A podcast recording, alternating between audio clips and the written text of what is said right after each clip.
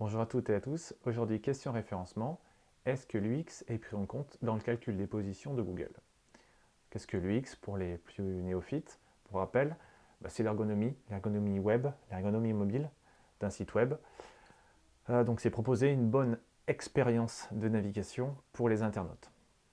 Alors, est-ce que Google propose, euh, prend en compte ces critères dans son calcul de position? Est Grosso modo, est-ce que vous allez bien référencer si vous avez une bonne ergonomie. Donc il faut savoir que Google prend en compte quelques-uns de ces paramètres, quelques paramètres qui sont plus ou moins liés à l'ergonomie. Déjà, il y a le temps de chargement. Le temps de chargement, bah, ce n'est pas l'ergonomie web, mais c'est ce qui va faciliter l'expérience utilisateur. Donc sur mobile, c'est un critère euh, officiel. Euh, sur PC, c'est un critère officieux.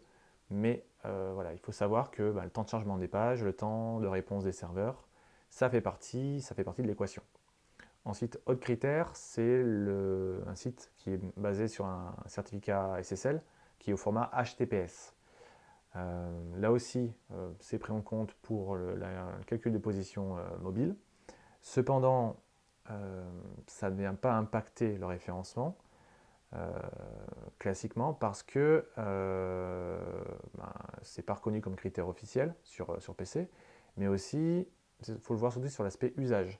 C'est-à-dire que quand vous avez un site qui est non HTTPS, tout en haut à gauche, à côté de la barre d'URL, vous n'aurez pas le cadenas vert, vous aurez un gros point d'exclamation en disant « Attention, site dangereux ». Donc d'un point de vue ergonomie, d'un point de vue expérience utilisateur, c'est vraiment pas bon de ne pas avoir un site HTTPS. Ensuite, bien sûr, il faut avoir un site qui soit compatible mobile. Si possible, hum, pensez pour les mobiles en priorité, ce qu'on appelle mobile first.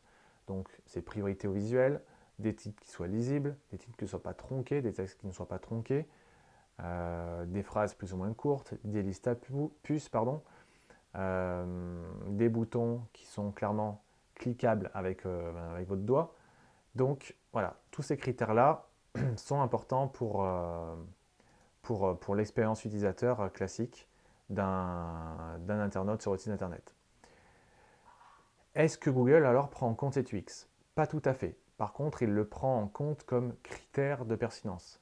C'est-à-dire que si un internaute il doit faire tout un tas de, clics pour accéder à l'information, bah, vous risquez de perdre l'internaute sur votre site. Et là, si vous perdez très souvent euh, l'internaute, Google va se considérer que votre site est de mauvaise qualité. Donc il faut lui proposer la meilleure information le plus rapidement possible avec un site qui se charge le plus vite possible. N'hésitez pas là aussi à mettre en place sur votre site internet un espèce de fil d'Ariane, de, chemin de fer.